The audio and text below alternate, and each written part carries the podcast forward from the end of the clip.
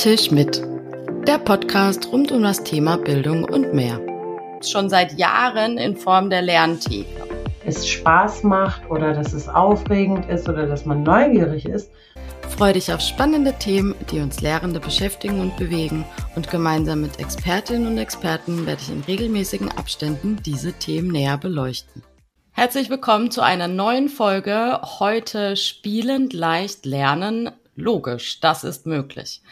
Wir haben ja jedes Mal ein anderes Thema und auch dieses Thema ist wie immer sehr, sehr spannend und betrifft den Schulalltag. Und ähm, wir haben heute einen besonderen Gast da, der, glaube ich, am weitesten weg ist von den Gästen, die ich bisher bei mir hatte. Ähm, sie ist zugeschaltet aus der Türkei, aus Istanbul, aber keine Panik, dieser Podcast ist nicht auf Türkisch. Wir werden ihn natürlich auf Deutsch machen. Aber ich habe es mir nicht nehmen lassen, sie zu fragen und auch ein bisschen zu nerven in ihrem vollen Zeitplan, dass sie heute da ist. Liebe Mona Eikul, ich freue mich, dass wir gemeinsam heute das Thema ein bisschen bisschen näher beleuchten. Hallo, liebe Saskia. Äh, liebe Grüße aus Istanbul, aus der Ferne. So 2000 Kilometer entfernt bin ich, aber ich freue mich heute bei dir in deinem Podcast äh, zu sein. Jetzt als allererstes sind natürlich die Zuhörerinnen und Zuhörer wahrscheinlich gespannt, warum ich dich ausgewählt habe bei dem Thema. Deshalb erzähl doch ein bisschen über dich, was du alles tust. In der Kürze, weil du tust ganz, ganz viel. genau. Also ähm, eigentlich bin ich äh, ausgebildete Deutschlehrerin. Also ich bin Sprachdozentin an einer Universität hier in der Türkei und gleichzeitig äh, bin ich seit zehn Jahren ungefähr im Bereich Lerntechnologien tätig, also im EdTech. Und ähm, in diesem Bereich habe ich auch meinen Master gemacht, denn ich finde es sehr spannend und sehr aufregend, mit Digitalisierung den Unterricht ein bisschen auf den Kopf zu drehen, neue Sachen auszuprobieren. Und dementsprechend habe ich einige Projekte gemacht. Äh, ich entwickle Unterrichtsgestaltungen und ich versuche auch anderen Lehrkräften durch ähm, Fortbildungen und Trainings, äh, Training äh, zu helfen, wie sie ihren Unterricht einfach digitalisieren können und wie man das am besten machen könnte. Und natürlich ist auch ein Thema, was, mit dem ich mich auch sehr gern beschäftige, Gamification und Game-Based Learning, denn ähm, ich glaube an die Kraft der Spiele während des Lernens, aber dazu werden wir uns ja noch heute, glaube ich, auch austauschen.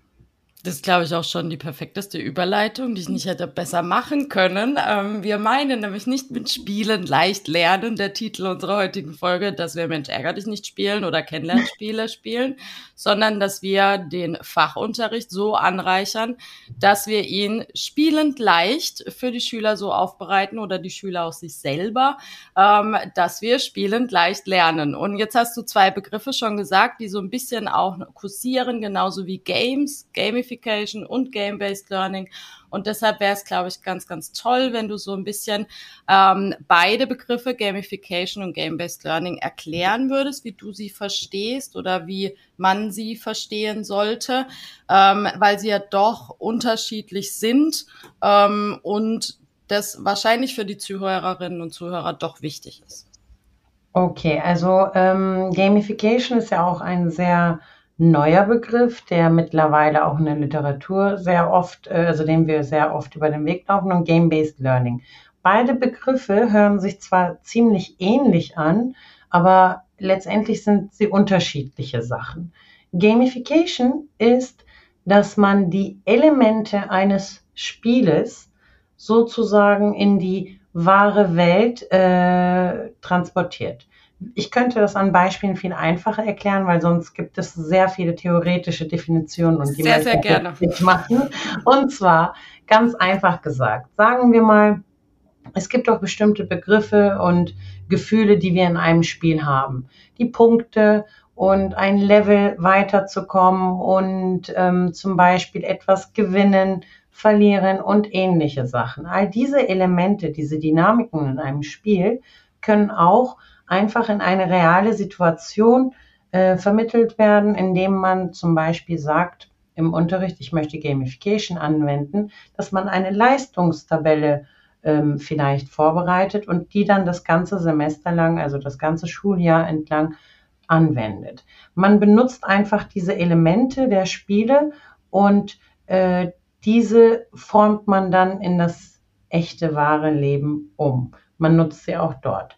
Punkte und ähm, zum Beispiel Badges, also diese ähm, bestimmten Titel und so weiter oder Levels sind die einfachsten Elemente. Aber es gibt natürlich viel, viele andere Sachen, die die Motivation erhöhen.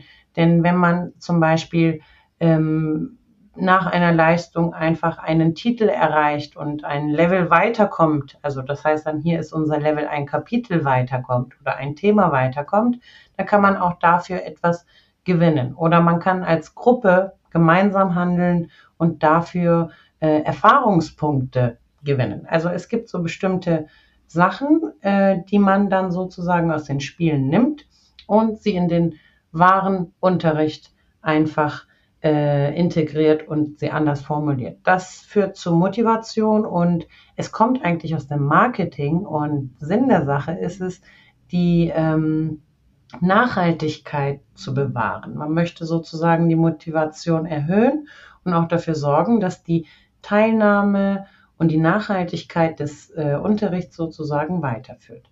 Das ist Gamification.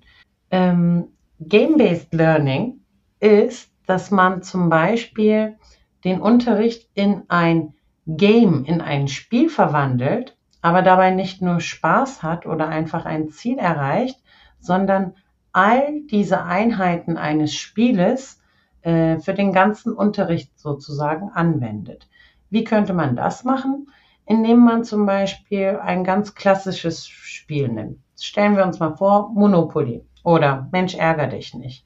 Es gibt ja dort eine bestimmte Reihenfolge oder die ganzen Computerspiele, in der es eine Welt gibt und in der es Stationen gibt sozusagen, wo man äh, bestimmte Aufgaben erfüllt und am Ende sozusagen ein Ziel erreicht oder etwas erhält. Und bei Game-Based Learning können wir auch direkt die Spiele in unseren Unterricht äh, verwandeln.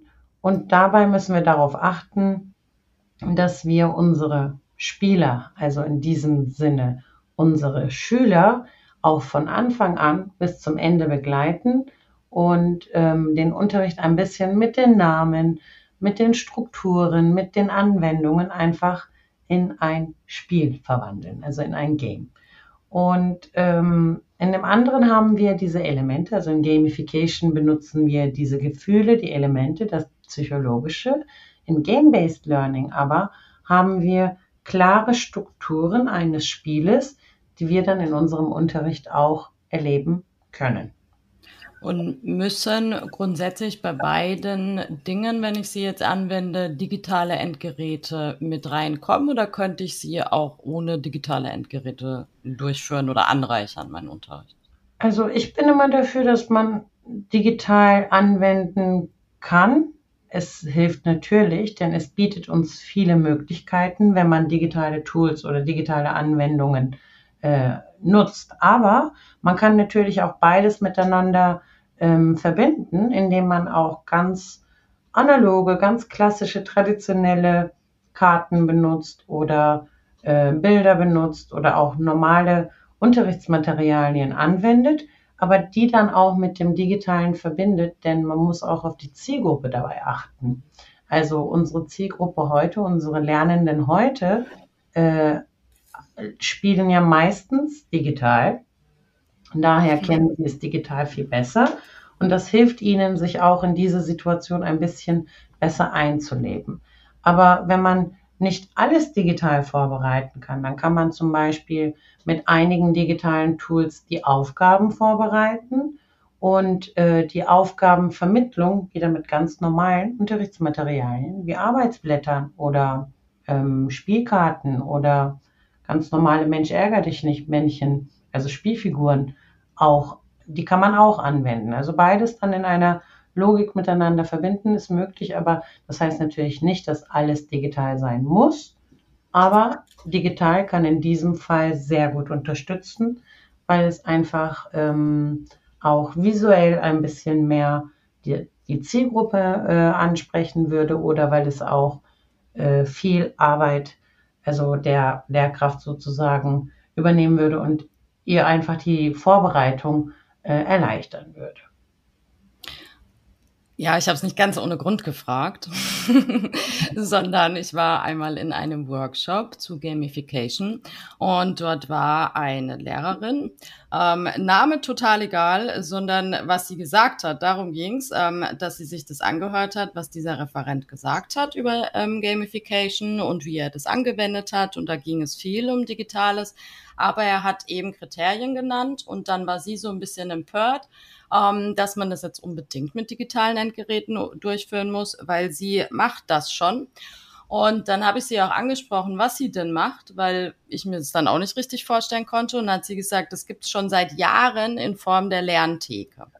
Und sie hat dann erklärt, dass sie eben äh, Level 1 als Arbeitsblatt hatte und welcher Schüler das dann erreicht hat, kam zu ihr vor, hat das Arbeitsblatt gezeigt, das er ausgefüllt hat und dann hat er ein zweites bekommen. Und dann gab es noch ein Zusatzaufgabenblatt und das war dann so ähm, die, die erste Hürde und dann ging es zu einem neuen Ordner, wo jetzt verschiedene Arbeitsblätter waren. Und da hat sie dann gesagt, naja, da hat sie das ja auch irgendwie gemacht und am Ende haben die immer so Sticker auf so ein Arbeitsblatt bekommen, dass sie das erledigt haben. Ist das für dich auch Gamification oder sagst du, nee, das ist nochmal was ganz anderes? Also, ähm, ich glaube, jeder hat seine eigene Interpretation zu diesem Begriff, denke ich mal. Also erstens, ich kann jetzt nicht sagen, meiner Meinung nach, also wie ich es zum Beispiel interpretiert habe, ist, dass ich gerne auch, wie dieser Kollege, äh, mit Arbeitsblättern, also ich denke nicht, dass ich alles immer digital machen muss. Ich habe auch Jenga-Steine, Blöcke bei mir im Raum, im Klassenraum immer gehabt. Und auf diesen ähm, Jenga-Blöcken standen Nummern. Und wenn man die Nummer gezogen hat, dann hat man eine neue Herausforderungsaufgabe mhm. bekommen. Und äh, die konnte man dann scannen und dann kam man im Digitalen an. Also das war zum Beispiel meine Interpreta Interpretation. Natürlich hätte die, hätten die Lernenden vielleicht nicht gescannt und einfach ein Arbeitsblatt für diese oder eine Karte für diese Nummer bekommen. Das ist ja auch möglich. Ich denke, äh, beide ähm, Varianten sind eigentlich möglich, die du jetzt eben gerade genannt hast. Also man kann beides anwenden, aber man kann, sollte nicht so feste Regeln in solchen Sachen machen, weil ich denke, jeder hat seine eigene Art und Weise, wie sie es äh, umsetzen. Und was auch sehr wichtig ist, ähm, unsere Zielgruppe, wie reagiert, was ist die Reaktion unserer Zielgruppe? Also wenn ich jetzt alles digital mache und meine Schüler einfach keinen Spaß an der Sache haben, dann bringt mir das ja auch nicht viel. Aber wenn ich jetzt alles analog mache und sage, ja, ich mache trotzdem Gamification, kann ich ja machen, oder ich kann auch Game-Based Learning ähm, auch analog durchführen, also mit klassischen Materialien. Aber wenn es nicht äh, gut ankommt bei meinen Lernenden, wenn es nicht das Ziel erreicht, was ich eigentlich ähm, voraussehe, dann muss ich halt ändern. Da kann ich nicht sagen, nee, das geht nur digital oder nein, das geht nur ähm, analog, weil ich weiß auch nicht in meiner Zielgruppe, welche Endgeräte da bereit sind. Also wenn ich jetzt alles digital mache, aber meine Schüler keine Endgeräte haben oder nicht ähm, ausreichend ausgestattet sind in der Hinsicht, dann kann ich mein Ziel ja auch nicht erreichen. Dann muss ich mich vielleicht ein bisschen mehr auf das Klassische konzentrieren, also auf analoge äh, Unterrichtsmaterialien. Aber wenn alle das Endgerät haben und auch äh, digital sehr kompetent, also gute Kompetenz. Ich wollte gerade sagen, manchmal ist das ja auch wichtig, dass ja, sie dann genau. überhaupt die Dinge ja. anwenden können. Genau, weil da kommen auch viele andere Sachen mit ins Spiel. Also äh, die digitale Kompetenz, die selbst, das selbstregulierte Lernen und spielen sie nur ein Spiel oder lernen sie auch dabei? Äh, werden sie motiviert, aber äh, ist das dann nur ein Spiel? Das ist ja auch alles wichtig. Und daher finde ich, sollte man vielleicht nicht so ähm, konkret sagen, nein, das geht nur so, sondern es gibt die Möglichkeiten, dass es auch so geht, so geht. Aber letztendlich entscheidet das immer die Lehrkraft selbst und die Klasse, äh, mit der die Lehrkraft sozusagen all das durchführen möchte.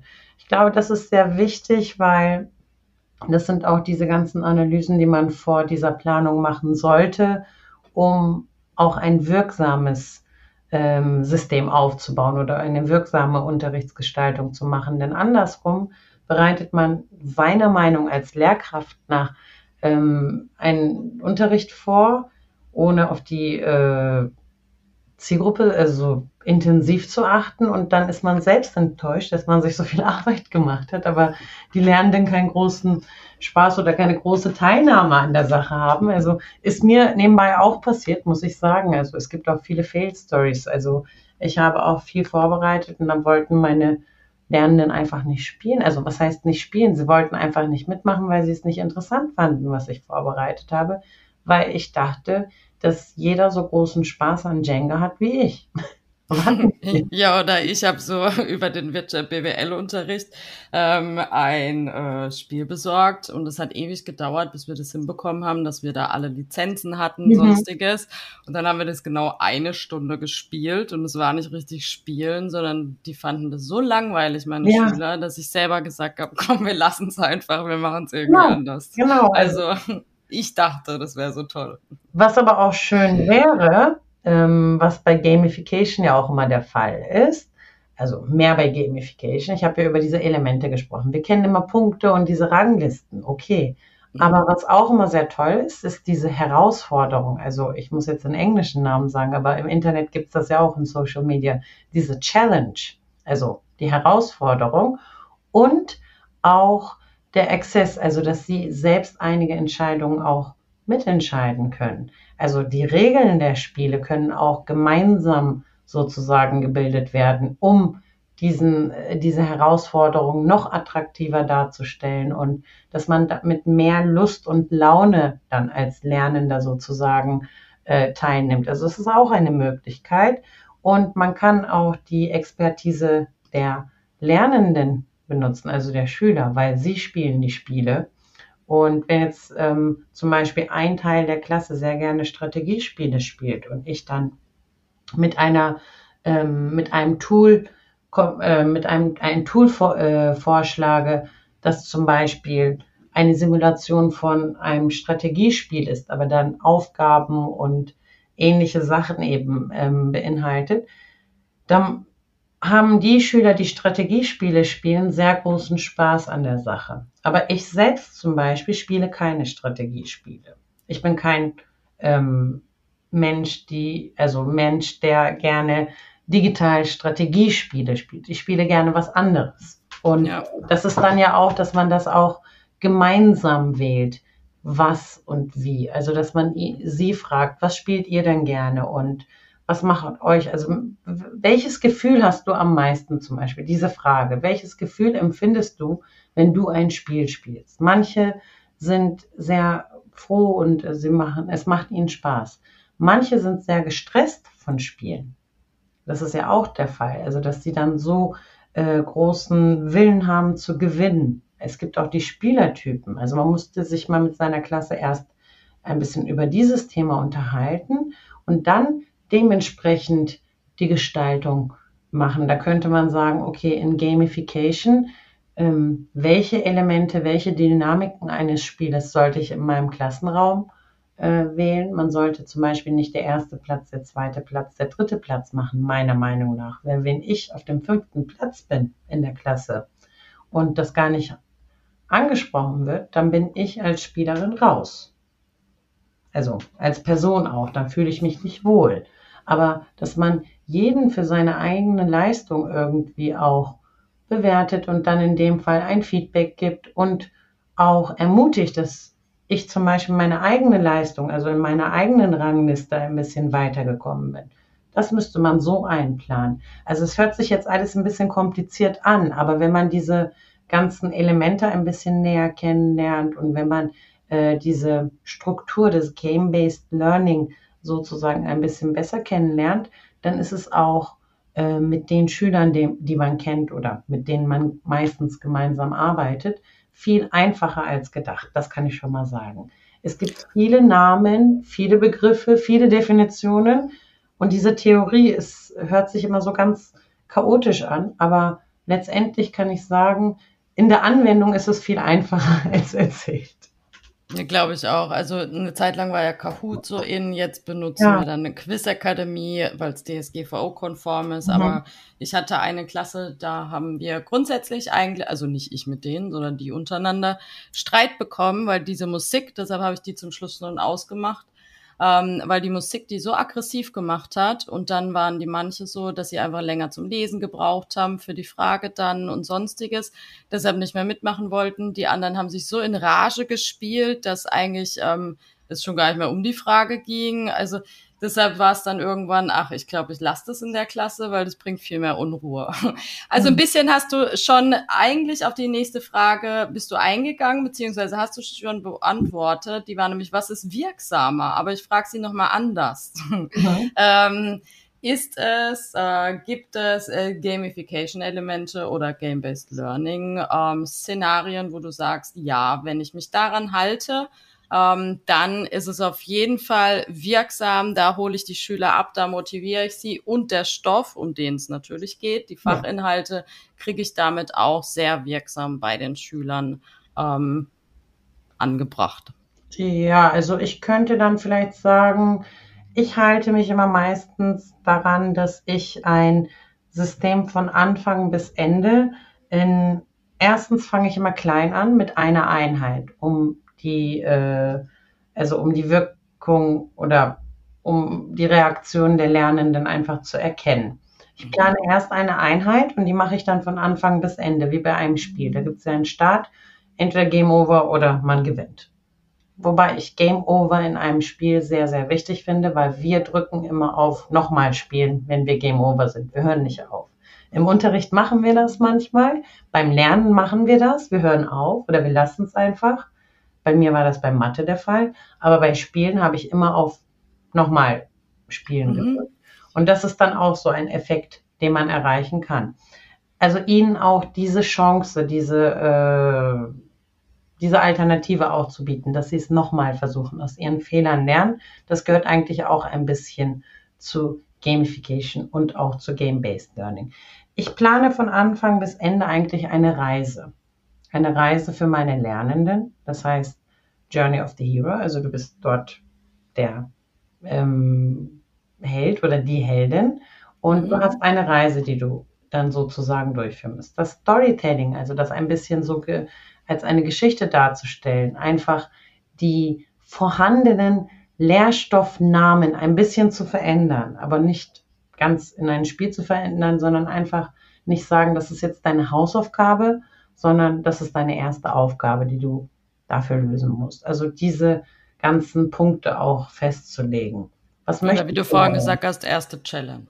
Genau, das erste Challenge ist. Und dann hast du eine Aufgabe, die du bewältigst und nach dieser Aufgabe kommst du in ein nächstes Level, zum Beispiel sozusagen. Und du kannst äh, zum Beispiel auf diesem Weg, wenn du kollaborativ mit den anderen in einer Gruppenarbeit lernst, extra Punkte gewinnen, Erfahrungspunkte gewinnen. Du kann, ihr könnt euch gegenseitig Punkte schenken, dass ich all das eben auch festlege, damit ich ihnen auch die Möglichkeit biete, miteinander zu lernen und äh, miteinander äh, zu entdecken, sozusagen. Ein bisschen Neugier muss auch in der Sache sein, ein bisschen Herausforderung muss sein.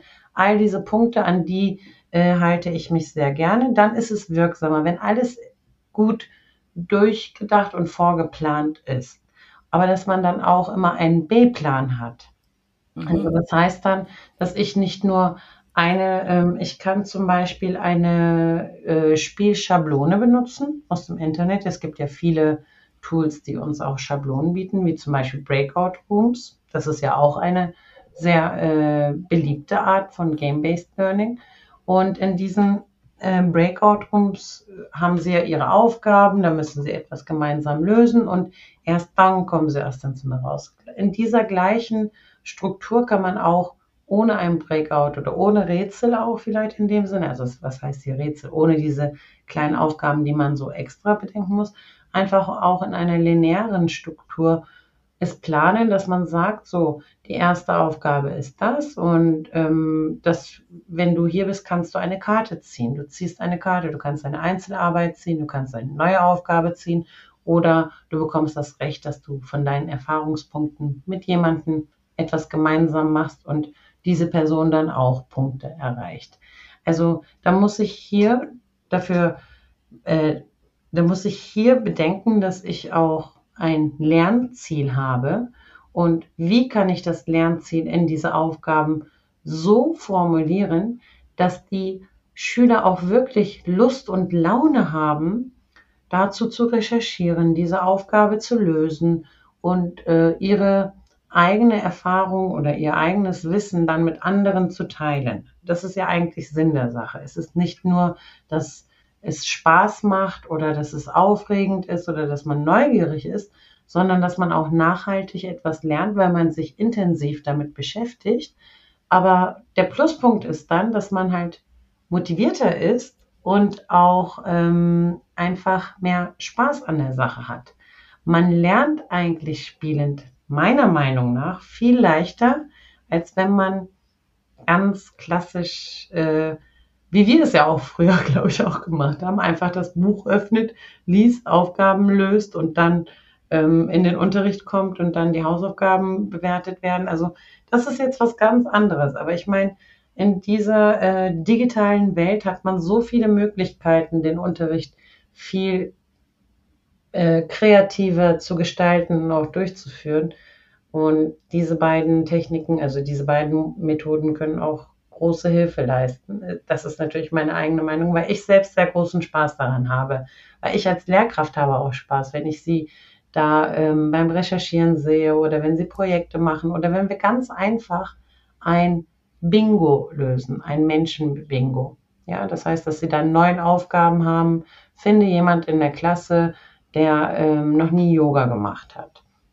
Und dann fragen sie sich gegenseitig und dann finden sie jemanden und äh, ihre nächste Aufgabe ist, okay, ihr beide macht mal Yoga und ihr schreibt eine kurze Stellungnahme dazu. Also ich unterrichte Sprachen und sie müssen lernen, sich selbst zu formulieren zum Beispiel und das zu machen. Ich kann das natürlich auch als ganz normales Arbeitsblatt geben und ihnen als Aufgabe auch geben. Aber wenn es in der Form von einem Bingo ist, dann macht es ihnen einfach mehr Spaß, weil sie dann auch Freude an der Sache haben. Das sind Sachen, die. Immer manchmal schade. Jetzt unterbreche ich Sie kurz. Ja, es gibt immer den Moment bei den Podcasts, jetzt sind wir in Fahrt und ähm, der Podcast ist ja nur mit Stimme, aber wenn man dann die Person sieht und ich sehe sie, ähm, dann fällt es schwer zu unterbrechen, obwohl eigentlich schon ganz viel beantwortet ist, weil ein Punkt natürlich auch ist, nein, sich nicht abbringen lassen und deshalb hat man jetzt schon ähm, ganz, ganz viel gerade gehört, auch an verschiedenen Argumentationen, wenn es ein bisschen belächelt belächelt wird oder wenn man selber das noch ein bisschen kritisch sieht, warum man das eigentlich starten sollte. Ähm, jetzt hat sie auch schon erklärt, wie, die, wie sie anfangen würde, um eben nicht komplett das ganze Schuljahr durchzuplanen, sondern erstmal mit einer kleineren Einheit.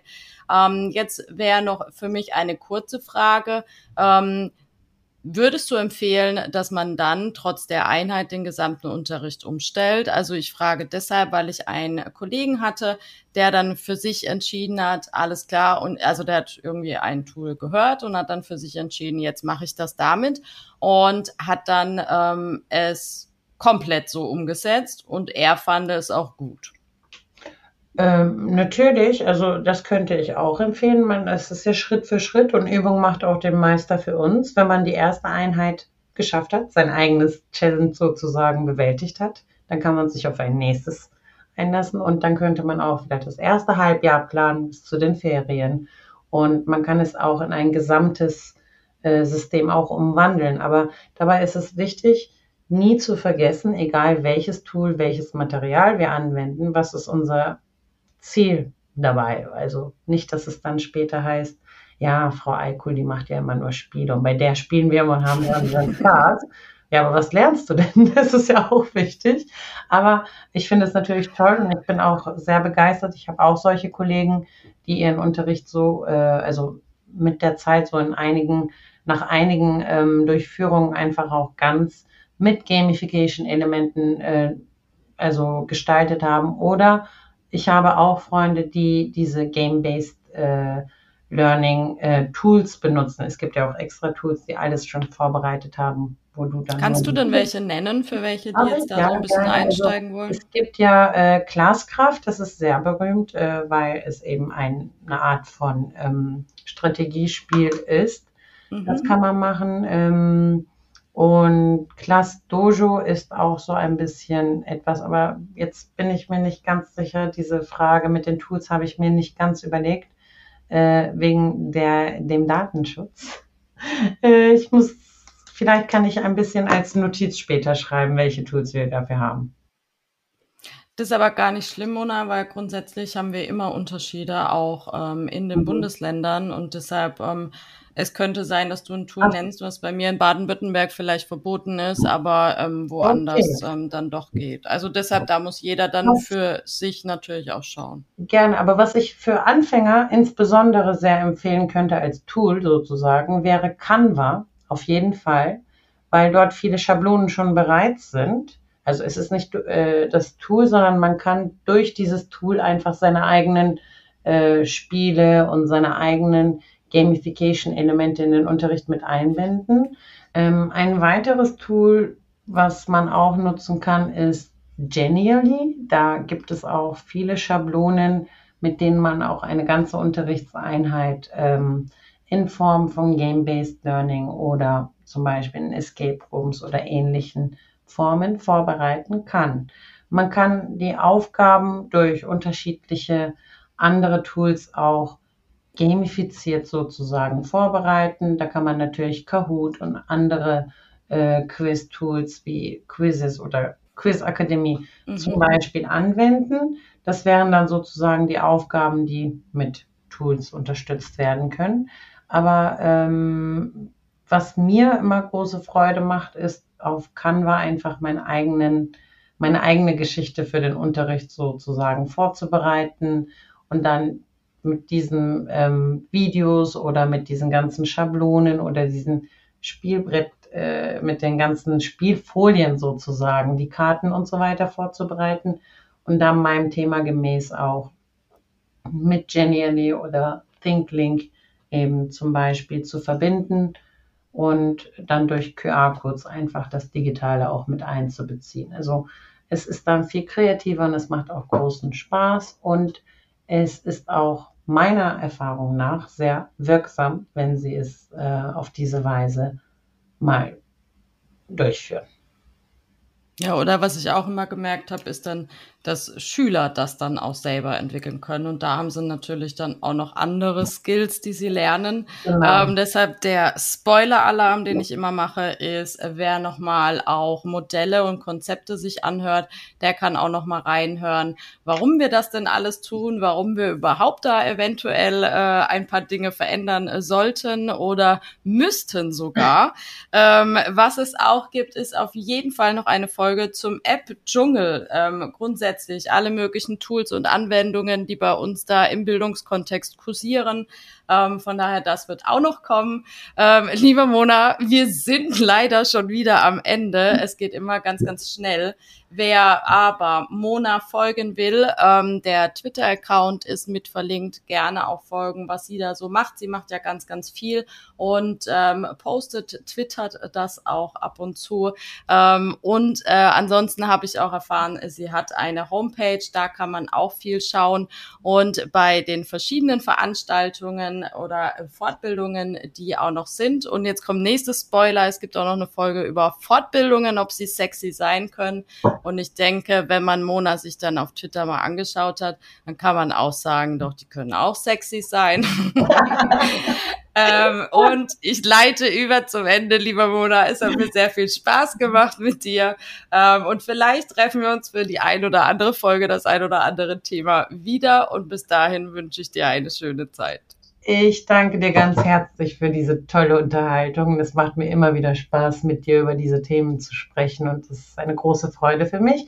Und ich danke auch allen Zuhörern und freue mich auf neue Kontakte und Fragen und ich bin immer zu erreichen. Danke. Und wenn du noch Fragen, Anregungen oder Themenwünsche hast, dann schreib mir gerne auf Twitter.